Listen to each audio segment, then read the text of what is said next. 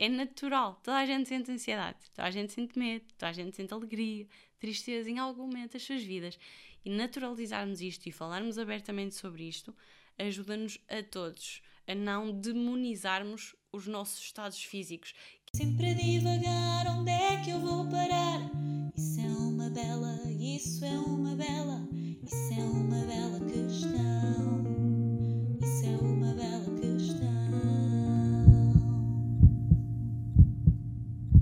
Olá, olá, bem-vindos a mais um episódio do podcast Bela Questão. O meu nome é Amália Carvalho e o podcast Bela Questão fala sobre inteligência emocional e desenvolvimento pessoal. Traz sempre uma bela questão e a de hoje é formas de gerir a ansiedade de uma forma prática, leve e que vai recapitular uma boa parte daquilo que aprendi ao longo destes últimos três anos, na verdade mais, neste projeto do Bela Questão, do podcast, através das entrevistas e de todas as leituras que fiz.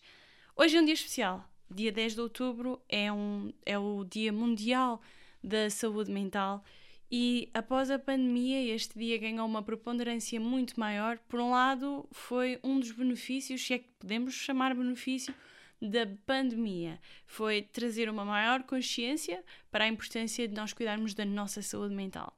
A ansiedade, infelizmente, é uma das grandes causas ou uma das grandes doenças ligadas à saúde mental.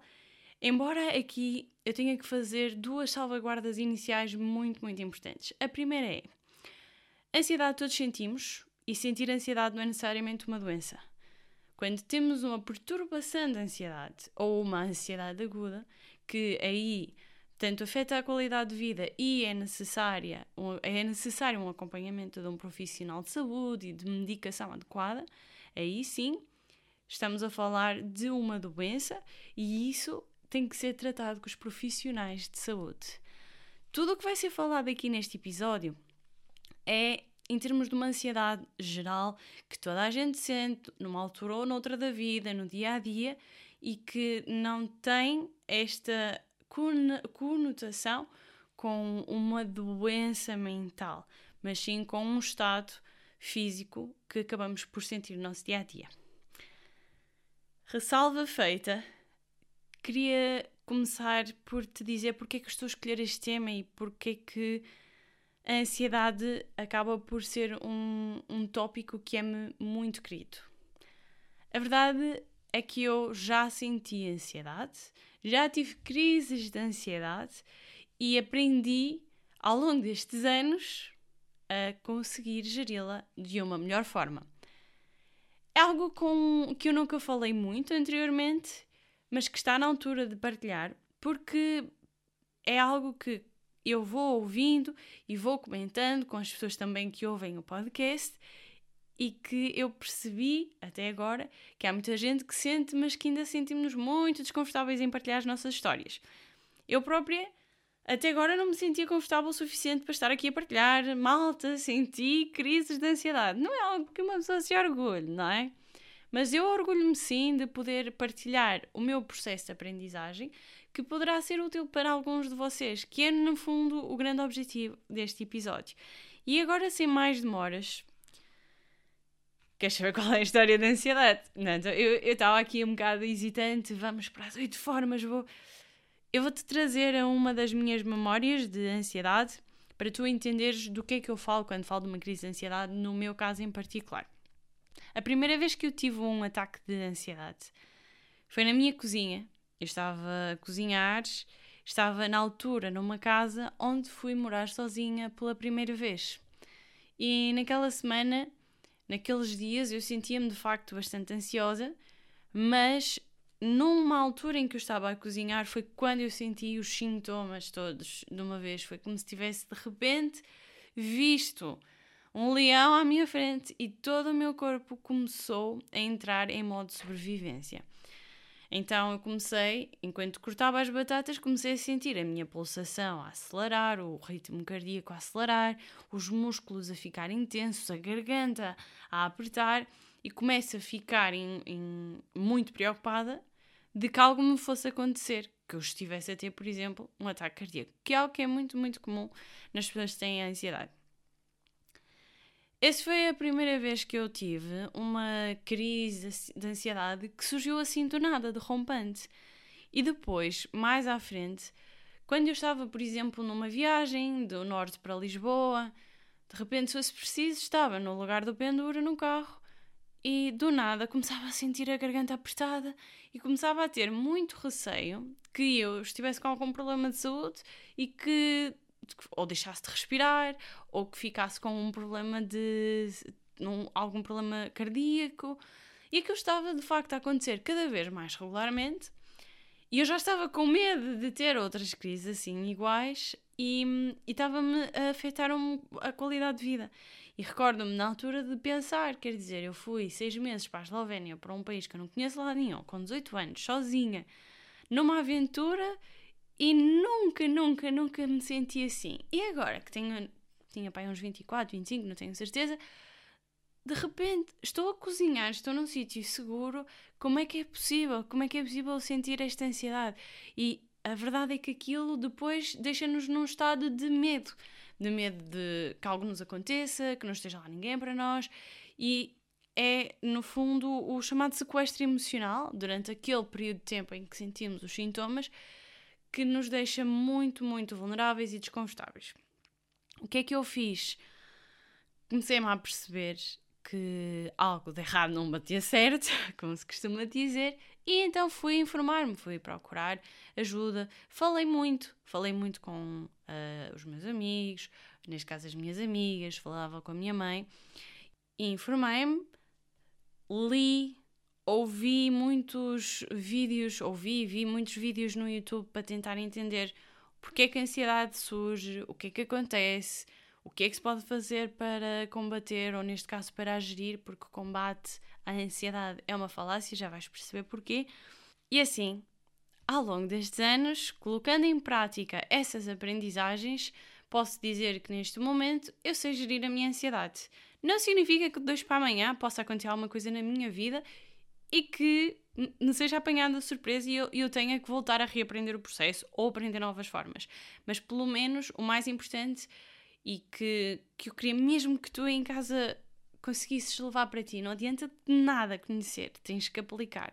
E se a ansiedade é um tópico que para ti é interessante e que tu queres aprender a dominá-la melhor, tudo o que tu ouvires neste episódio só te fará uh, algum jeito ou só te trará valor se depois tu conseguires aplicar.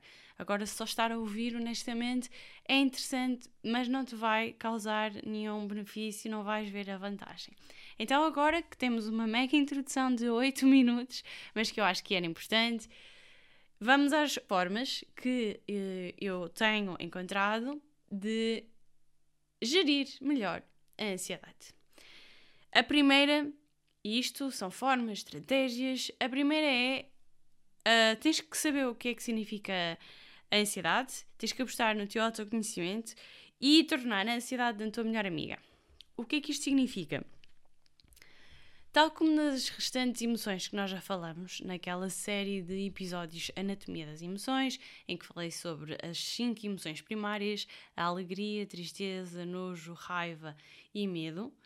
A ansiedade é também um estado físico e, como tal, é um guia para a ação. É quando o nosso corpo emite, no fundo, um alerta, de uma forma bastante desagradável, por sinal, ao nosso cérebro a dizer algo de errado não está certo.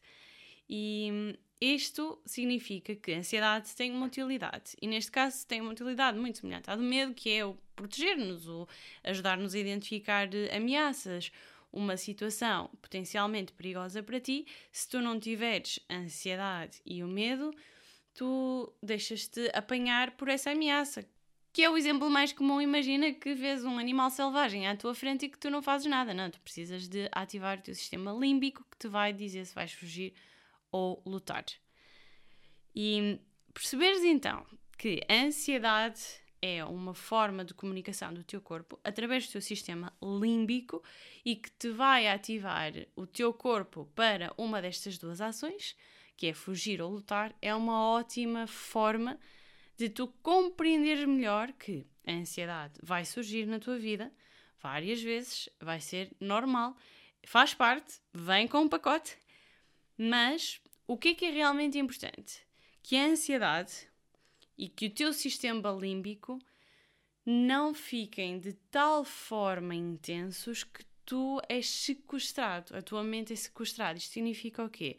Que a tua parte racional do cérebro deixa de estar ligada e que tu ficas em modo piloto automático e apenas em reação a esse sistema límbico que te vai causar aqueles sintomas que eu falei há pouco, que eram os que eu tinha, a tensão muscular, o aumento do ritmo cardíaco, transpiração, tudo isso só para te manter num estado de sobrevivência, de fuga ou, ou de combate. E quando tu consegues compreender o que está a acontecer melhor no teu corpo, do meu ponto de vista, isto é um meio caminho andado para tu conseguires ir mais facilmente ao teu lado racional e entenderes e explicares, mesmo que seja em voz alta ao teu cérebro, o que está a acontecer neste momento é que o meu sistema límbico está em ação, está tudo bem, eu não vou ter um ataque cardíaco, eu não vou deixar de respirar de um momento para o outro. E uh, conseguir mais rapidamente equilibrares e voltares a ter mais serenidade. Esta é uma das formas que, para mim, honestamente, é a mais importante. Conheceres o que é que está a acontecer e conhecer o que é que está a acontecer conheceres o teu corpo. E uh, uma das seguintes formas mais importantes é o gatilho. Tu tens que entender qual é que é o gatilho que está no teu subconsciente que te faz ativar este sistema límbico. E eu recordo-me que na altura eu ouvia muito os conteúdos da Mel Robbins e eu estava a ouvir um dos seus audiolivros, estava numa banheira a tomar um banho de imersão e a ouvir e a sentir-me muito inspirada. E ela estava a abordar a questão de, de, de, ansiedade e de como é que nós nos sentimos e fez uma, uma bela questão. Que foi, qual é que foi a tua, ou qual é que é a tua primeira memória de sentires medo no teu corpo? Então tinha que ir à minha infância, bem lá atrás, e tentar pensar na primeira vez que o meu corpo teve uma reação de lutar ou fugir. Este, no fundo, a primeira vez que tu te recordas do teu sistema límbico estar assim, completamente ativo, em modo fuga-ataque. Eu recordo-me quando estava na banheira a tomar e eu pensar, olha que sorte que tenho. Que sorte que tenho porque realmente não me recordo assim de nada que me tenha acontecido na minha infância, não, não estou a ver nenhum acontecimento forte o suficiente ou intenso o suficiente para eu ter uma memória dessas de tão nova. Mas continuava a ir ali, ao, ao, ao passado, a pensar, a refletir, a refletir, e de repente faz-se-me luz. O que é que isto significa? Que de repente eu lembro-me da primeira vez em que o meu corpo sentiu medo. E aquilo fez-se luz porquê? Normalmente um gatilho está associado a estímulos externos que podem ativar, por exemplo, os teus sentidos. Pode ser cheiro, um, um, uma determinada, um determinado som, pode ser um determinado um, sabor, ou seja, pode ser qualquer coisa que ativa um dos teus sentidos que estão ligados ao teu subconsciente e tu, sem te aperceberes conscientemente, tiveste realmente um estímulo externo que te ativou este sistema límbico. E por isso é que é tão, tão, tão, tão importante tu conseguires então parar para refletir e perceberes qual foi o gatilho que naquele momento te fez ficar em modo de sobrevivência. E isto é um exercício que tens que ir fazendo porque não se descobre à primeira. E aliás, quando isto afeta de facto a qualidade de vida de uma forma muito preocupante, a melhor questão, a melhor coisa que podes fazer é procurar um terapeuta sem, sem sombra de dúvida. Os terapeutas ajudam-te a encontrar estes gatilhos e pode até ser mais indicado para ti não fazeres este exercício sozinho. Eu estou a partilhar algo que funcionou comigo. Na altura eu entendi qual foi o gatilho que me fez ficar uh, em modo sobrevivência e a partir daí tudo mudou.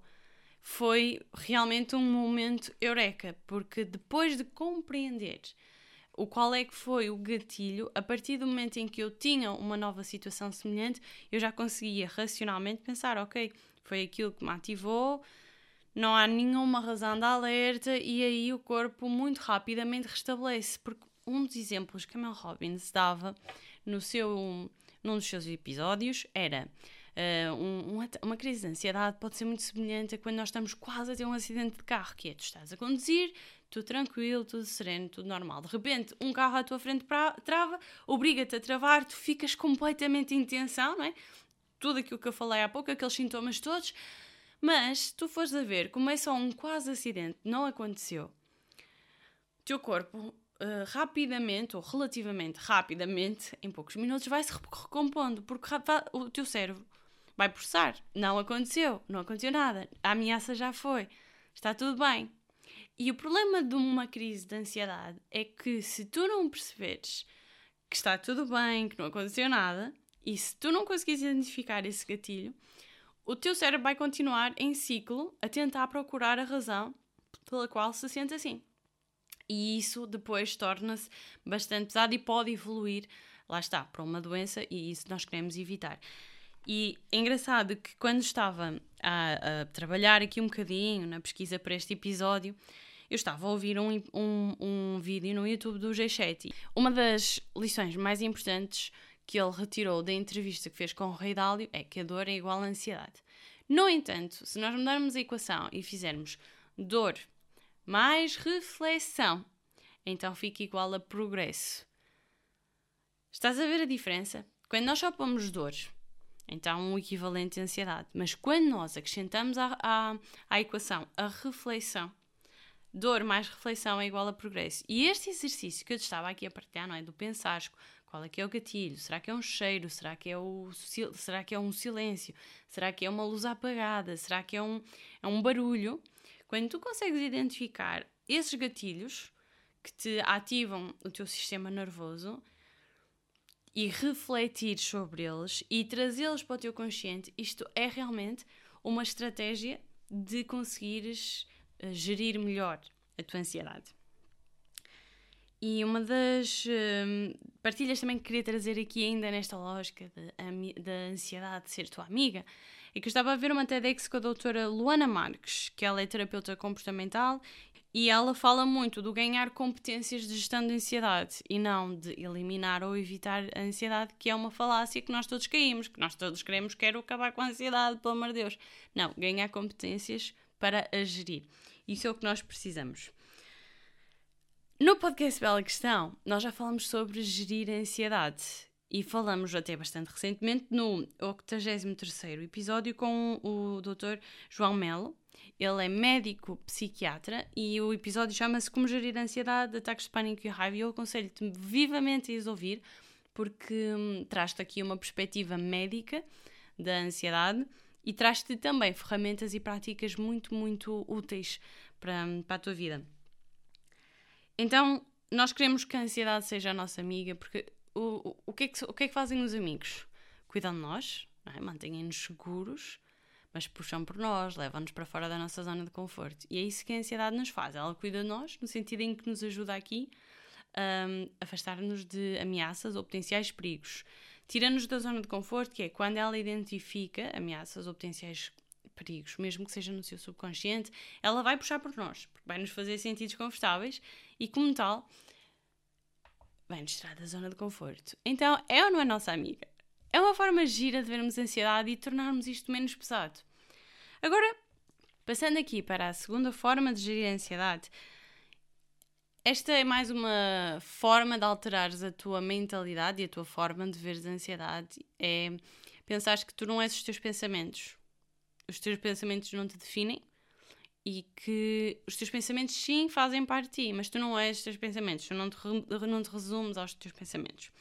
E há um, livro de, do Wayne Dyer que diz e partilha que nós temos entre 60 mil a 80 mil pensamentos por dia. É muita coisa. Já viste que é 60 mil a 80 mil pensamentos por dia? Isto é uma máquina de produzir pensamentos. E que muitas vezes esses pensamentos eles são repetitivos, ou seja, nós não estamos sempre a produzir coisas novas. Muitas vezes estamos aqui em armazenamento, estamos sempre a buscar a mesma cassete e a passá-la várias vezes ao longo do dia. Isto também está muito relacionado com a ansiedade, que é quando nós estamos aqui neste loop, que é este ciclo, que normalmente tende a ser mais negativo, de algo que nós ainda não entendemos a causa raiz, ainda não conseguimos solucionar e que o nosso cérebro constantemente está à procura de uma resposta. Mas porquê? Mas porquê? Mas porquê? Mas porquê? Isto é muito pouco produtivo, todos nós sabemos isso, e mais uma vez repetindo a questão dos gatilhos, uma das formas de nós conseguirmos quebrar o loop ou este ciclo é nós entendermos o que é que aciona esse pensamento, o que é que nos preocupa. A Mel Robbins diz de uma forma mesmo, mesmo assertiva, que é a ansiedade tem como origem sempre uma preocupação. Então, tu tens que perceber quais são as tuas preocupações para conseguir chegar à ansiedade e perceber o teu estado físico. E aqui, nesta parte do separar-te dos teus pensamentos, gosto muito de uma frase deste autor que diz: Quando nós mudamos a forma como vemos as coisas, as coisas que vemos mudam. E até no episódio com a Sofia Fernandes sobre meditação, ela referiu esta parte de nós podermos sempre mudar a nossa perspectiva em relação às coisas, e é um facto. Então, separar-te aqui, lembrar-te, mesmo que seja um exercício de reflexão novamente, eu não sou os meus pensamentos, estes são os pensamentos que eu estou a ter neste momento, estes são os que se estão a repetir, porque é que isso está a repetir? Todo este processo de reflexão ajuda-te aqui a ganhar sempre um controlo racional sobre o que tu estás a sentir e não permitir que as tuas emoções ganhem todo o palco. Passando aqui para o terceiro ponto e a terceira forma que eu acho bastante eficaz e que a ciência também comprova e que partilhamos no podcast pela questão é os banhos da natureza ou tu teres elementos de, relacionados à natureza ao teu redor. No episódio o 42 com a Vanessa Aires, que ela tem a escola Ketiketa para crianças e liga aqui à inteligência emocional para as crianças que estão numa escola que é uma escola floresta, ela falava de que há até médicos que prescrevem banhos da natureza às pessoas que sentem perturbações de ansiedade ou de alguma forma um, algum tipo de doença mental, do foro psíquico.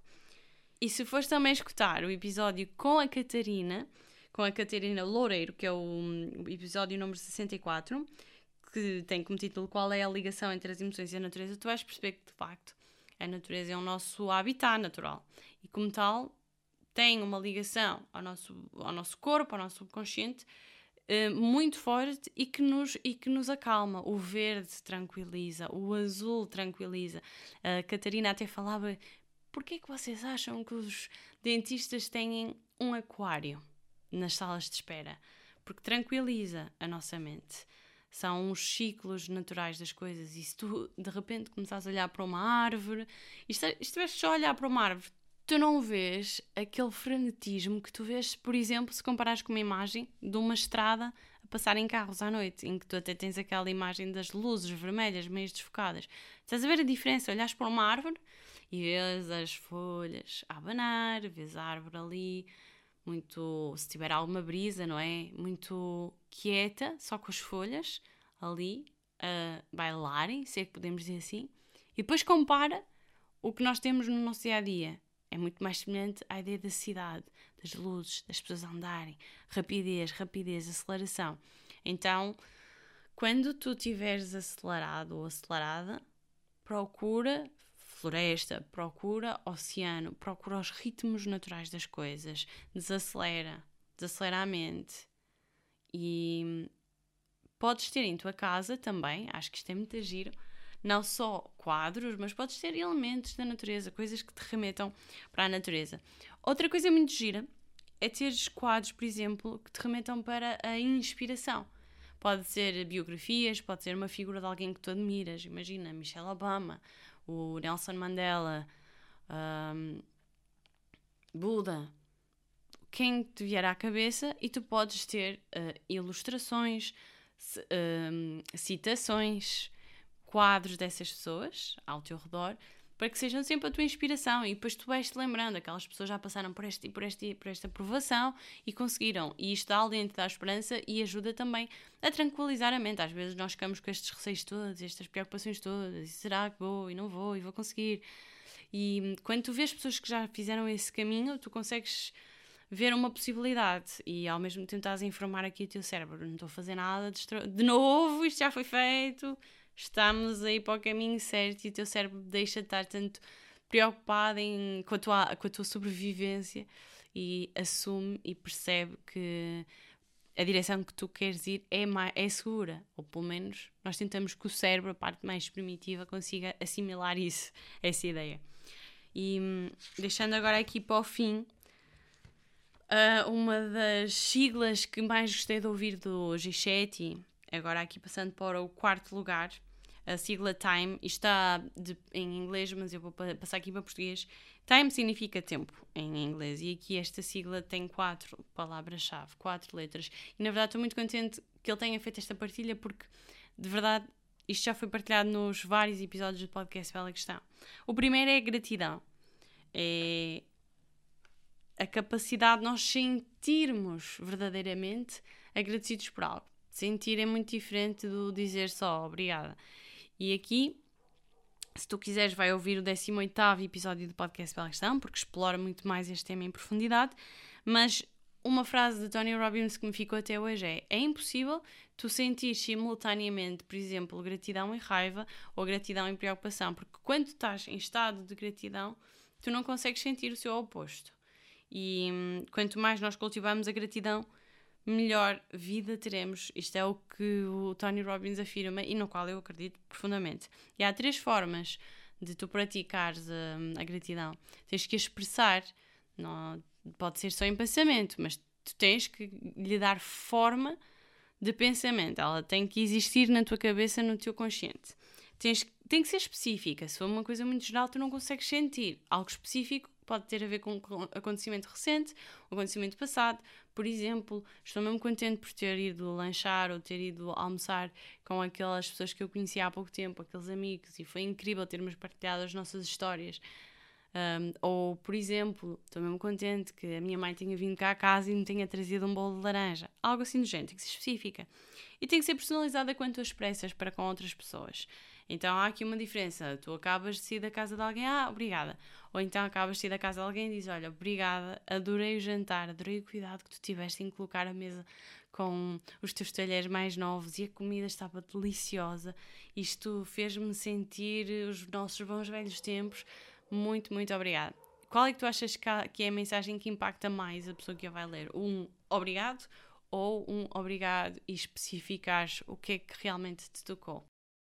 Então estávamos aqui no nosso time e o gratidão é thankfulness em inglês de T, mas passamos aqui para português para gratidão. Depois temos o I, que é a inspiração. A inspiração ajuda-nos, de facto, a termos uma direção para a nossa mente, a alimentarmos a nossa mente com aquilo que nós queremos que realmente ela pense.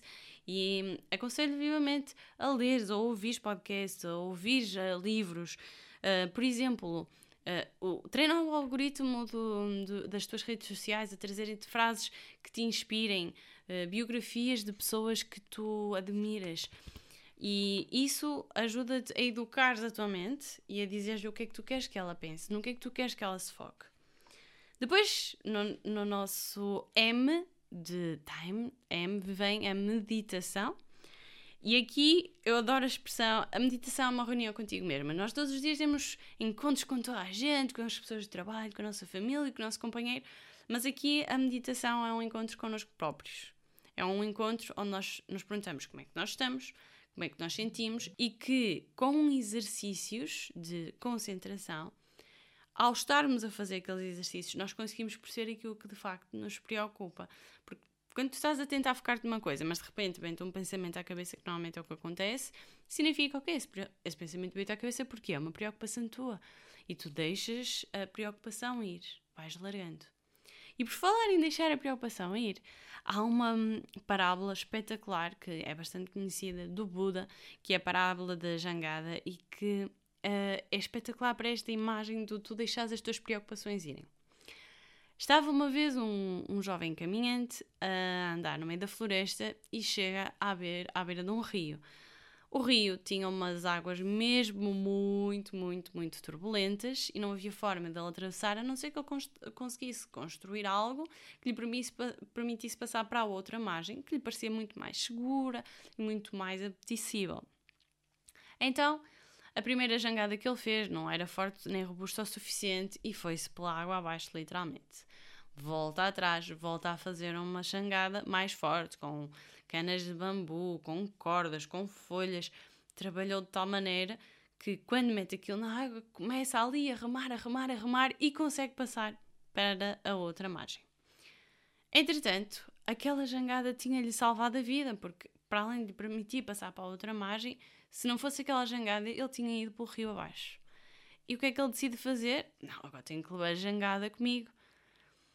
Porque não poderia deixar para trás algo que era tão importante e que lhe tinha salvado a vida.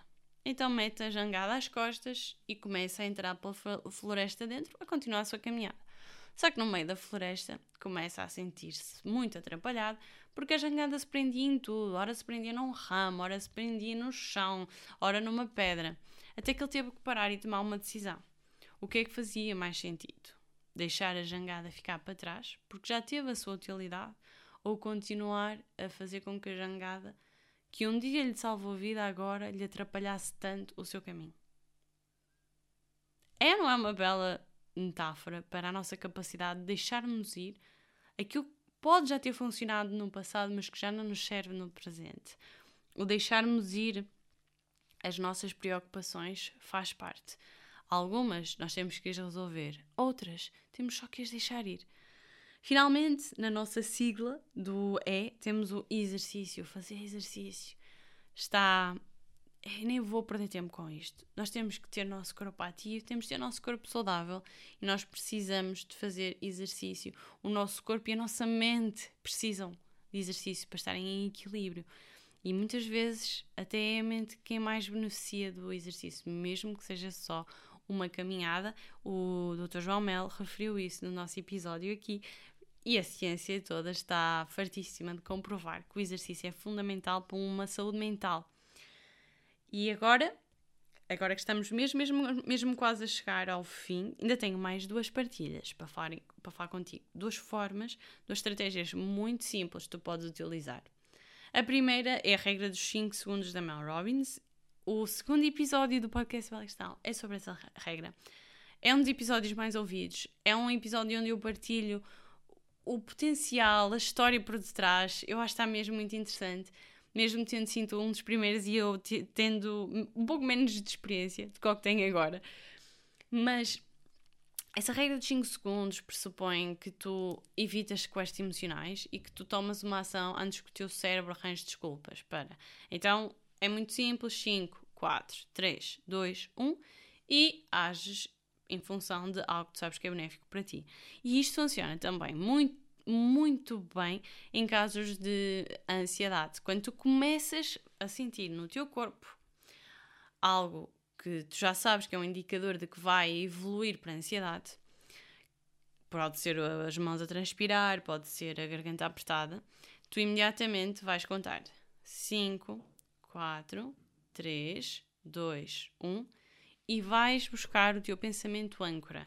Um pensamento âncora é um pensamento que tu já refletiste anteriormente. Pensamento âncora é um pensamento que normalmente tu escolhes e é um pensamento que te traz boa energia, que te traz motivação, que te traz uma memória feliz. E que o objetivo qual é? É quebrar o ciclo. Quebrar, que a tua mente comece a entrar naquele ciclo de preocupações. E oh meu Deus, o que é que aconteceu? E não encontra a razão. E oh meu Deus, o que é que aconteceu? E não encontra a razão e quebrar isso e mudares ali um bocado de canal durante algum tempo, que é para poderes depois ganhar a perspectiva racional.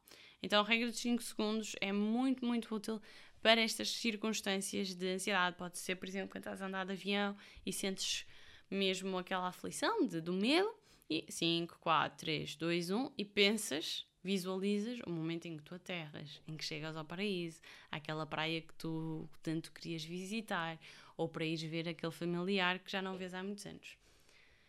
A regra dos 5 segundos é a penúltima estratégia que eu queria partilhar contigo e a última é o método 5, 4, 3, 2, 1. Temos aqui o 5 como o grande, o nosso grande número deste episódio.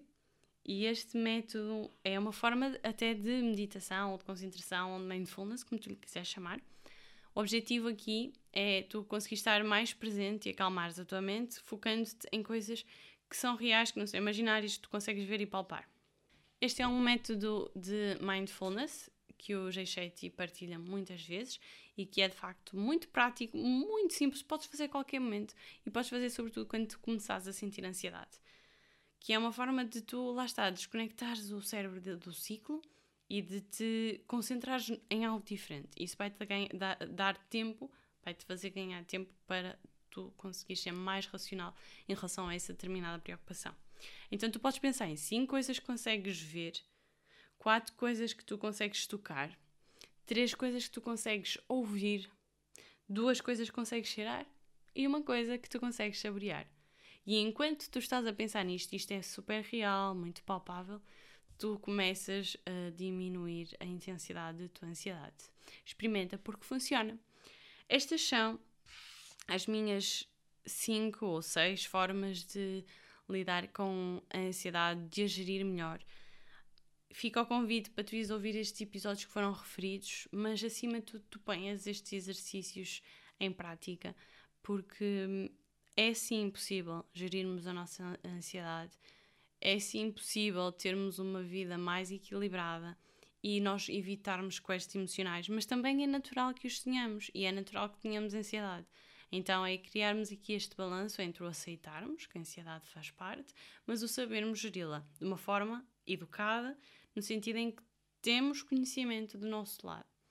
E quanto mais tu conheceres o teu corpo, como é que tu funcionas, quanto mais tu conheces a tua mente, mais facilmente tu consegues lidar com estas situações de ansiedade, que é bastante diferente de stress. Vamos falar noutros episódios mais à frente sobre stress. Até gostava que me dissesses se é um tema ou não que te cativa, que te interessa, porque o stress cada vez mais uh, está associado aqui ao mundo dos adultos, ao mundo do trabalho.